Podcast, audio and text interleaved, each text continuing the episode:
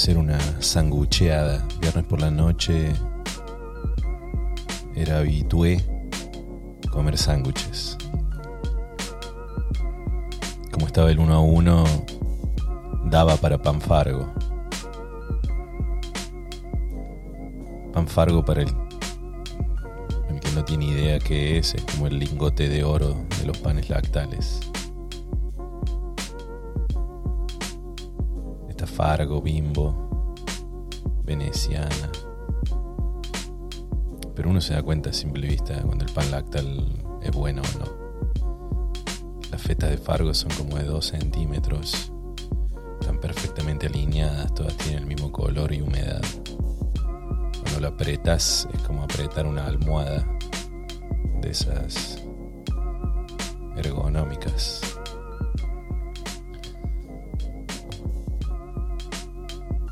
El bimbo ya es más del pueblo, pero pasado los 90 pasó a ser titular en todas las casas. Es la mejor relación precio-calidad. Y después tenés otras marcas que ya son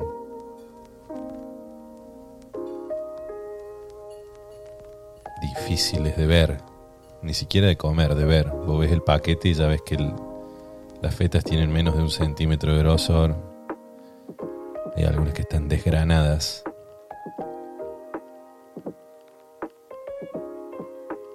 Lo apretas y se rompe todo el pan. Generalmente se sale un cuarto del precio. En la actualidad, como dice el dicho, cuando hay hambre no hay pan duro, soy de comprar ese pan. Pero bueno, volvamos a los 90, volvamos al 1 a 1. Todos los viernes se comía sándwiches.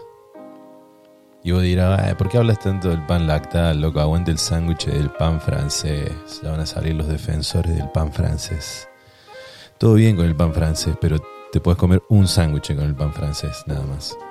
No es para hacerte una sentada y comerte uno de jamón, queso, tomate, lechuga, mayonesa. Otro de queso y salame. Otro de jamón, queso, mostaza.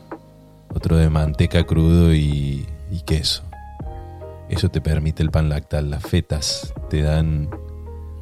El protagonista no es el pan, es la miga, pero tampoco ocupa tanto lugar. Te puede hacer un tostado. En el francés te comes un francés de jamón y queso, tomate y lechuga. Estás listo para la siesta. Para entrar a la clase de matemáticas. Te clavas uno de esos a las 10 y media de la mañana.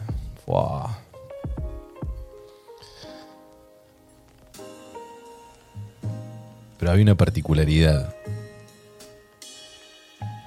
por lo cual estoy hablando del pan lactal. Todos los viernes era noche de, de sándwiches. Entonces mi vieja, lunes, martes, iba al supermercado y hacía esta elección de panes lactales. Con la particularidad de que llegaba a mi casa y no lo guardaba en la alacena donde guardaba el pan. El pan normal, digamos, el pan baguette francés, mignon, el pan de panadería. Lo escondía. ¿Por qué lo escondía? Lo escondía en su pieza, lo llevó a esconder a veces en el patio, abajo de una maceta, en el living, atrás de alguna pila de platos, abajo de un sillón. ¿Por qué hacía esto? porque sabía que vivía con un adicto. Siempre supo que vivía con un adicto. El adicto era yo. En ese momento yo no sabía que era un adicto. Lo sé hace meses, años, capaz. No un adicto al pan lactal, sino un adicto, punto. ¿Qué es un adicto? ¿Qué es un adicto para ustedes? Para mí son personas que siempre quieren más. No hay tope. Y científicamente está comprobado que no hay tope para un adicto. Entonces mi vieja sabía que si el adicto con el cual vivía encontraba una feta de fargo, no iba a comerse la tapita y lo iba a volver a cerrar con el alambrito ese que traen. O tal vez sí, porque realmente yo hacía eso. Me robaba una feta, me tomaba el trabajo de no robar la tapa, obviamente, para que no se note. Sacar una feta, volver a cerrar el paquete con el alambrito y dejarlo ahí. Pero pasaban dos minutos y quería más, entonces iba por la segunda, por la cuarta, por la quinta, hasta que me comía todo el paquete. Llegaba el viernes a la noche, el viernes menemista, de opulencia, de fiambres, de quesos, de lácteos, de dressings. Y faltaba la vedette, el pan. ¿Por qué? Y porque el adicto lo había reventado. Sin decir nada, se había pasado una siesta entera buscando por todos los rincones de la casa donde habían, donde habían escondido el fargo.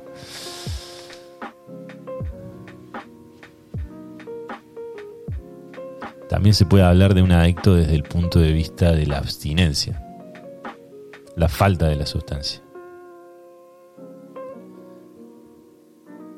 Cómo se comporta un adicto cuando le falta algo, cuando le falta su droga. Después vamos a hablar de qué, de qué se llama droga o por qué está relacionada al adicto solo la droga, cuando en realidad las adicciones ya está bien sabido que no solamente son con droga, son con comida, redes sociales, porno, juegos, vicios. Pero vamos a llamarle entre comillas droga al faltante para ver cómo reacciona un adicto. Y una anécdota muy particular que me, me hace pensar sobre cómo reacciona un adicto y, cuando tiene esa abstinencia y lo parecido que son los disparadores de esta abstinencia, pero que algunos son muy mal vistos y otros son normales. Hace unos años, yendo a una fiesta electrónica en Rosario con unos amigos, fiesta electrónica, decidimos ir con un grupo de 6, 7 amigos. Se iba en colectivo de Córdoba a Rosario. Iba a ser un evento bastante masivo. Tocaban Sasha Dewitt, para mí el mejor back to back de lo que es Progressive House. Dos señores, dos lords. Entonces había que ir como corresponde, ¿no? Había que llevar la pirotecnia que hace falta llevar. compramos la pirotecnia, la llevábamos toda junta. Hasta que en medio de la fiesta alguien preguntó, Che, ¿vos tenés los caramelos? Me palpié los bolsillos y sentí el frío recorrer mi espalda. Yo no tenía los caramelos. ¿Vos los tenés? Otra persona hizo lo mismo, se palpó los bolsillos. La pirotecnia no estaba, se había perdido cara de preocupación. Nuevamente revisar los bolsillos, más preocupación, más frío. Y me puse a pensar, ¿en qué otra situación sucede la misma secuencia? ¿En qué otra situación hay un ataque de pánico, sudor frío, buscar y rebuscar adentro de tus bolsillos como si hubiera un compartimiento secreto. ¿Dónde está la pirotecnia? Si estaba acá. ¿No la tenés vos? ¿Seguro que no la tenés vos? ¿Me estás haciendo un chiste? Esto puede pasar con droga o cuando se te pierde el teléfono. Son las únicas dos situaciones en las que vas a ver algo así. Lo que pasa es que cuando se te pierde el teléfono nadie te va a decir, pará, flaco, estás un poco mal, ¿eh? Pero es lo mismo estás tomando de la rica y no querés que se te pierda. La rica es Apple en los teléfonos. En lo otro, bueno, vos sabrás. Tu farmacéutico de confianza.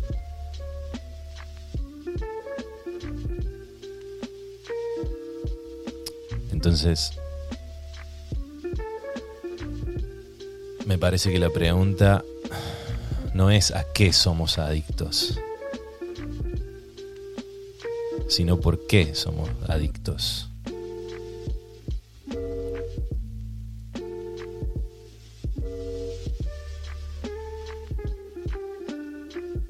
Durante mucho tiempo la única información que se tenía sobre las adicciones es que las causaban las drogas, o mejor dicho,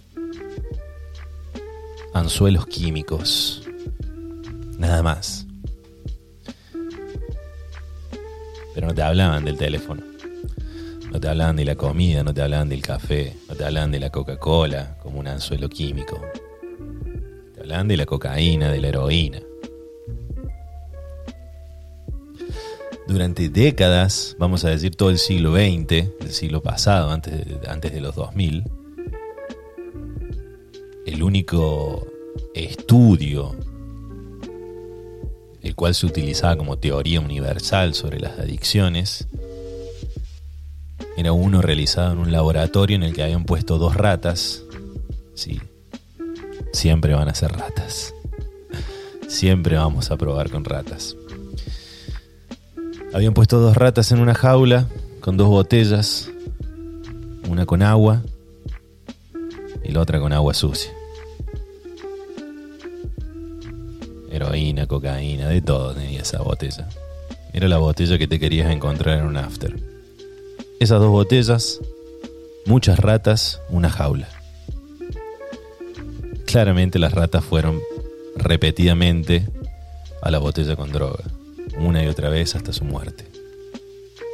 Fin del experimento. La respuesta, somos adictos por los anzuelos químicos. Listo, nos vemos el siglo que viene, dijeron los muchachos. Pasaron los años. Así criaron a nuestros viejos.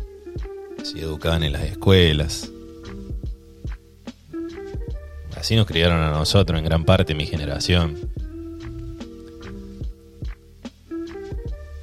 hasta que hace no mucho más que una década, ya siglo XXI, en Vancouver, que sería... Me la juego con Canadá. Un científico llamado Alexander hizo una observación sobre este experimento de las ratas y dijo, está perfecto, está re lindo muchachos pero la jaula está vacía. No hay otra distracción para las ratas que no sean esas dos botellas. Entonces le dio un twist al experimento. Y dijo, vamos a darles incentivos a las ratas dentro de la jaula. Vamos a hacer el parque de las ratas. Van a tener juegos, van a tener distracciones, van a poder aparearse, van a van a tener comida, queso, van a tener colores, de todo. Y además las dos botellas, la de agua limpia y la de agua sucia, con droga, heroína, cocaína. Puede sonar a un chiste o puede sonar como demasiado perfecto para ser verdad, pero ninguna rata se volvió adicta a la botella de agua sucia. No les hacía falta esa botella. Bueno, se trata de ratas, dijeron. Seguro si lo probás con humanos van a caer ahí. Porque el humano por más que le distraigas, le hagas, le tires papelito de colores al aire, la droga es lo que lo engancha. El anzuelo químico. Y ahí este muchacho Alexander de Vancouver dijo, este experimento con ratas ya sucedió con humanos en el año 1970, durante la guerra de Vietnam, el 20% de las tropas americanas consumía heroína para combatir el miedo, para combatir que estaban perdiendo, para combatir las pérdidas de los amigos que se te morían, para combatir la, la duda de si algún día vas a volver a tu casa, el aislamiento, lo que sea. el gobierno de Estados Unidos estaba muy preocupado. Dijo, este 20% cuando vuelva a la sociedad van a ser todos adictos caminando por la calle. Y la verdad es que de ese 20%, de ese 20% 0% se volvió adicto. Todos volvieron valorando mucho más su vida, valorando mucho más su familia, su trabajo. En los 70 Estados Unidos era potencia, pero potencia de verdad, digamos. Hoy en día ya no es la única potencia, en ese momento era la potencia, entonces era volver al, al país de las oportunidades. Y nadie cayó en el anzuelo químico. Te doy un ejemplo más, más cercano a vos para que no me diga nada, pero yo en la guerra de Vietnam me la paso por las tetas. Tu abuela, tu abuela que se operó la cadera el año pasado. ¿Sabes la cantidad de anzuelos químicos que le metieron adentro del cuerpo durante su operación, durante su internación? Y no creo que ahora sea adicta al Paco, tu abuela. ¿Por qué? Y eso que hay en el hospital te la dan repura, ¿eh? Ahí sí que te la dan pura, no está cortada para nada.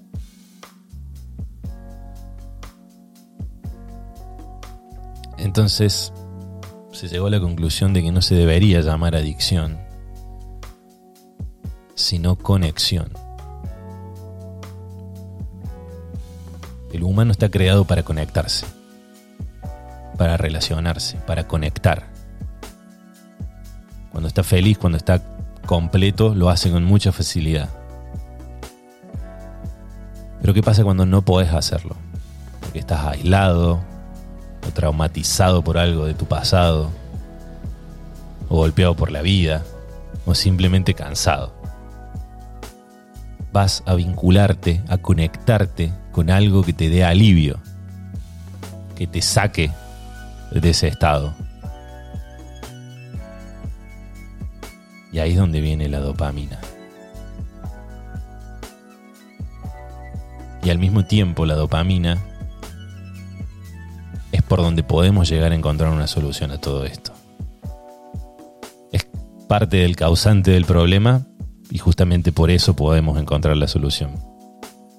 Problemas y soluciones, un tema que se habló en algún episodio acá en este, en este podcast. ¿Qué es la dopamina? La dopamina es una secreción química de nuestro cerebro que se genera en el centro de recompensas. ¿Tenemos un centro de recompensas en la cabeza? Sí hay un, llámalo como quieras, un, ¿cómo se llama en los aeropuertos esos lugares donde puedes comprar libre de impuestos? Algo así como shop, un free shop. Hay un centro de recompensas. Hay un pelotero donde caen pelotas de colores adentro de canastas y eso te da placer. Científicamente hablando, la dopamina es una secreción química que nuestro, que nuestro cerebro genera cada vez que hacemos algo nuevo y que nos da placer. Haces algo nuevo que te da placer, la dopamina se dispara y te da más placer. Pero tiene que ser nuevo.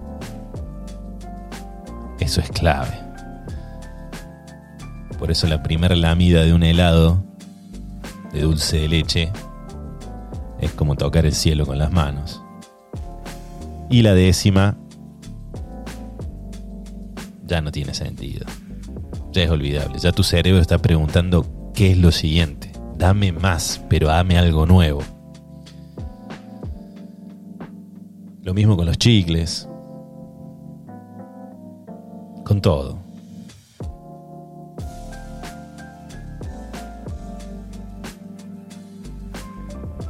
ni hablar con la farlopa, ¿no? Nunca será como la primera vez.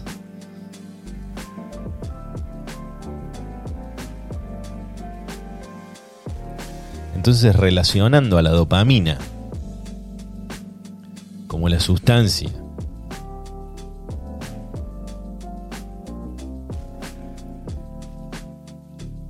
por la cual se generan las adicciones,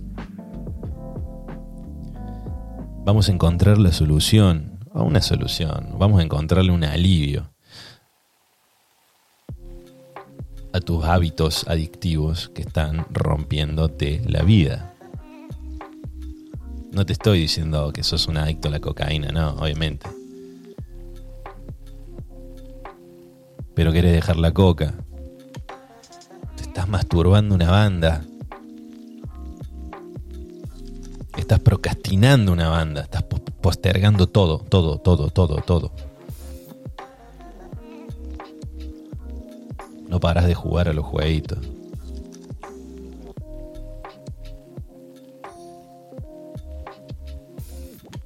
Tenés problema con el juego. Te estás tomando todos los alcoholes conocidos.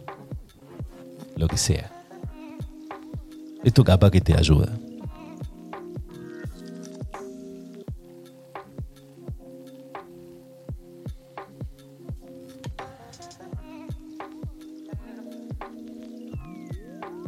El problema básicamente es que estás generando más dopamina de la que tus receptores pueden tomar. Lo raro que el chiste siempre fue no me queda más dopamina en el cerebro. No, en realidad la dopamina es infinita. El problema son los receptores. Supongamos que tenés una canasta abajo de un árbol de naranjas. Si tenés una sola canasta de naranjas, hay un solo receptor donde pueden caer naranjas. Y si caen de a 10, pero solo entran 5 en la canasta, para poder juntar 10 vas a necesitar 20. Saca la calculadora, tómate tu tiempo para pensar en lo que acabo de decir. Pero el problema son los receptores. No dan abasto. La que no entra en los receptores se pierde esa dopamina. Entonces necesitas más, nueva, más, nueva. Para llegar a un punto de placer. ¿A dónde viene la solución entonces? La solución se llama ayuno de dopamina. El ayuno de dopamina genera que se puedan crear nuevos receptores. Le da tiempo al cerebro a generar nuevos receptores. A más receptores necesitas mucha menos dopamina para recibir el mismo placer. Pero ¿cómo haces ayuno de dopamina? No es simplemente no mirar el celular, ¿eh? Ah, el celular, mirar Instagram me da dopamina. Para como Instagram se volvió muy perverso. Antes te daba dopamina ver cuatro likes. Subías una foto en cinco minutos tenías cuatro likes. Esos cuatro likes eran cinco minutos de placer. Querías más. Cuando se dieron cuenta que los likes tenían un tope por persona, crearon las historias que te daban views. Que ya ni siquiera tienen que. Ah, simplemente lo tienen que ver. ya ni siquiera necesitas que reaccionen, simplemente tienen que ver la historia. Entonces, ¿cuánta gente vio mi historia? Antes era cuánta gente me dio like, ahora dirían cuánta gente me vio. Imagínate a alguien pidiendo limosna, mirando la lata, diciendo, a ver cuántas plata junté hoy acá tocando la guitarra en la calle. Y que después diga, a ver cuánta gente pasó por acá simplemente. Así de perverso se puso Instagram. Pero bueno, ¿Cómo funciona el ayuno de dopamina? Digamos que te gusta tomarte una coca todos los días y querés frenar con eso. Una latita de coca todos los días. Tuki. Entonces vas directo al grano y decís, listo, no tomo más una coca por día. Ahora voy a tomar una coca por semana. Vamos paso a paso. Bueno, lamentablemente te cuento que si intentas eso no va a servir te va a costar mucho y vas a terminar volviendo a tomar una coca por día. Acá es donde aparece Hilario el podcast, para enseñarte cómo es un ayuno de dopamina que te va a ayudar a mejorar tus hábitos personales. Lo primero que hay que hacer son tres pasos, ¿eh? Tomen nota. Vaya al cajón por papel y lapicera.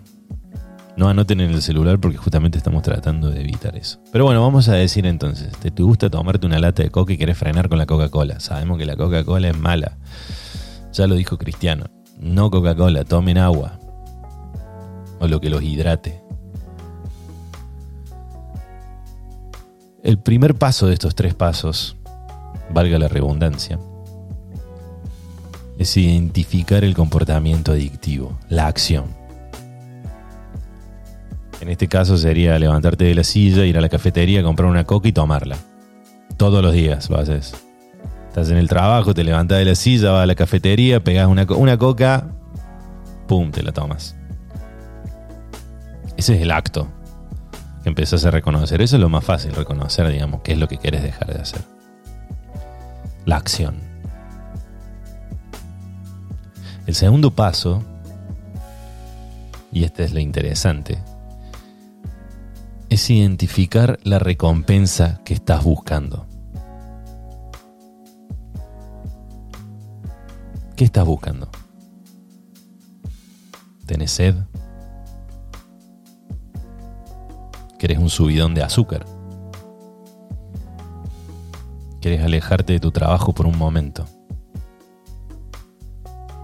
¿Te gusta sociabilizar en la cafetería?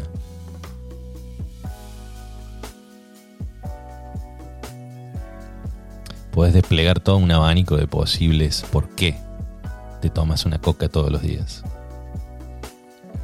Entonces, le empezás a dar una recompensa a cada pregunta en este segundo paso, para saber qué es lo que realmente buscas. Como cuando tenés una alergia, que te van inyectando distintos tipos de polen para o sustancias para ver a qué le sos alérgico. Entonces un día, cuando te dan ganas de tomarte esa coca, te tomas una botella de agua y ves si al final lo que tenías era sed. Al otro día salís a caminar y llamas por teléfono a un amigo. Si a los 15 minutos la abstinencia se fue, es porque te gusta ir a sociabilizar a la cafetería. Y así vas buscando. Hasta encontrar uno que veas que es el patrón que más sacia esa abstinencia.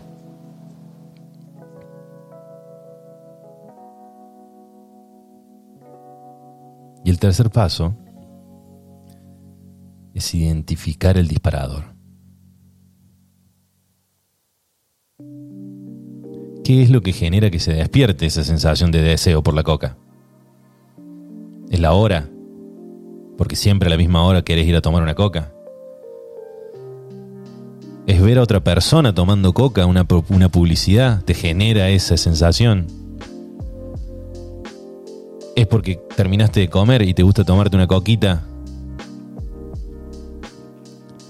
Para poder identificar un disparador, también te vamos a ayudar en Hilario Podcast. Porque los disparadores de abstinencia o los disparadores de lo que es la adicción son solo cinco.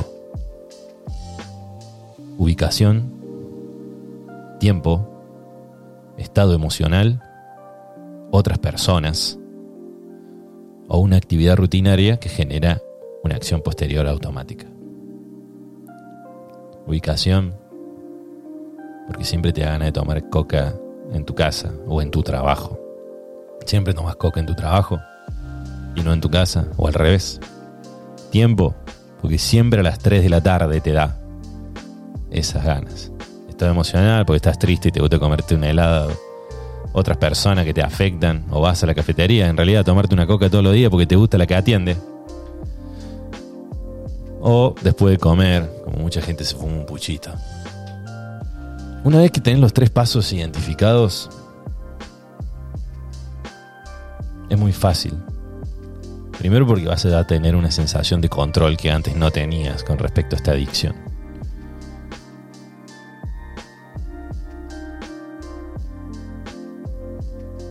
Entonces ya vas a saber que la próxima vez que sean las 3 de la tarde en tu trabajo vas a tener ganas de tomar coca Y vas a saber que es porque necesitas un subidón de azúcar, porque siempre es la hora de la siesta. Entonces vas a ir y te vas a tomar un jugo de frutas, que tiene la misma cantidad de azúcar que la Coca-Cola, o más, pero sin todo lo malo.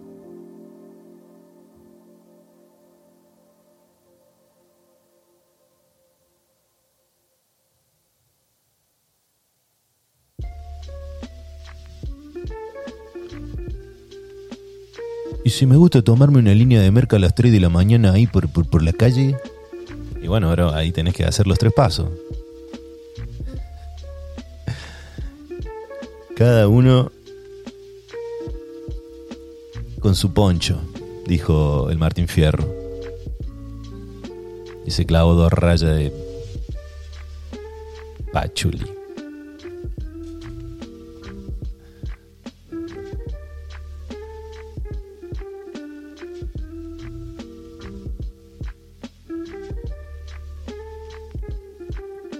Yo quiero dejar de, procrastinar. Quiero dejar de posponer cosas. No es que soy adicto a una cosa. Es que utilizo todas las adicciones conocidas para no hacer lo que tengo que hacer.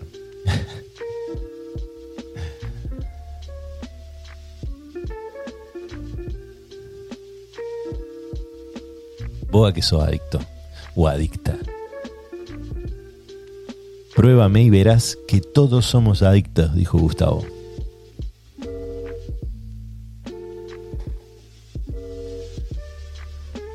La única adicción que quiero que no dejen es la de este podcast. Acá sí, que vengan todos los adictos acá. Eh. Esta es la abstinencia que está buena.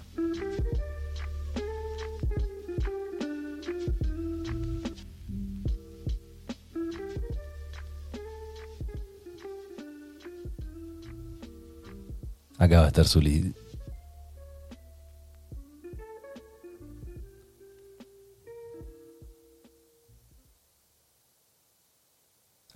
Su dealer de confianza.